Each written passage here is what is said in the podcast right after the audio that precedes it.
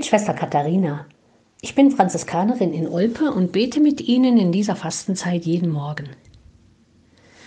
Heute ist der erste Fastensonntag und nach der Mühe damit, gut und bewusst in diese österliche Bußzeit hineinzukommen, genieße ich den Sonntag sehr.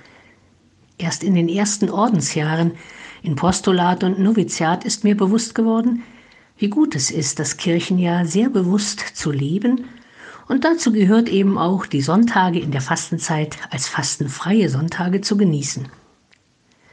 Heute ist bei uns im Mutterhaus hier in Olpe ein ganz besonderer Tag.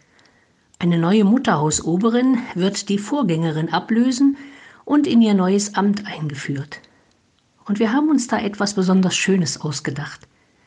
Wir gehen mit allen Schwestern durchs Haus und machen an einigen prägnanten Orten Halt – um die neue Oberin dort zu begrüßen und sie zu bitten, an diesen verschiedenen Orten und Räumen ihren Dienst an den Schwestern, den vielen Gästen und den Mitarbeitern des Hauses zu beginnen. So ein Haus oder bei Ihnen Ihre Wohnung ist ja ein Ort für vieles.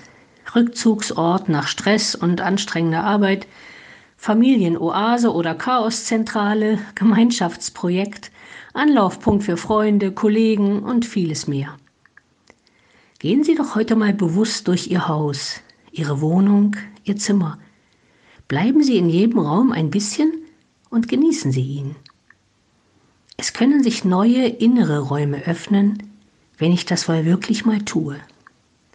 Der Sonntag mit seinen ruhigen Stunden lädt tatsächlich dazu ein.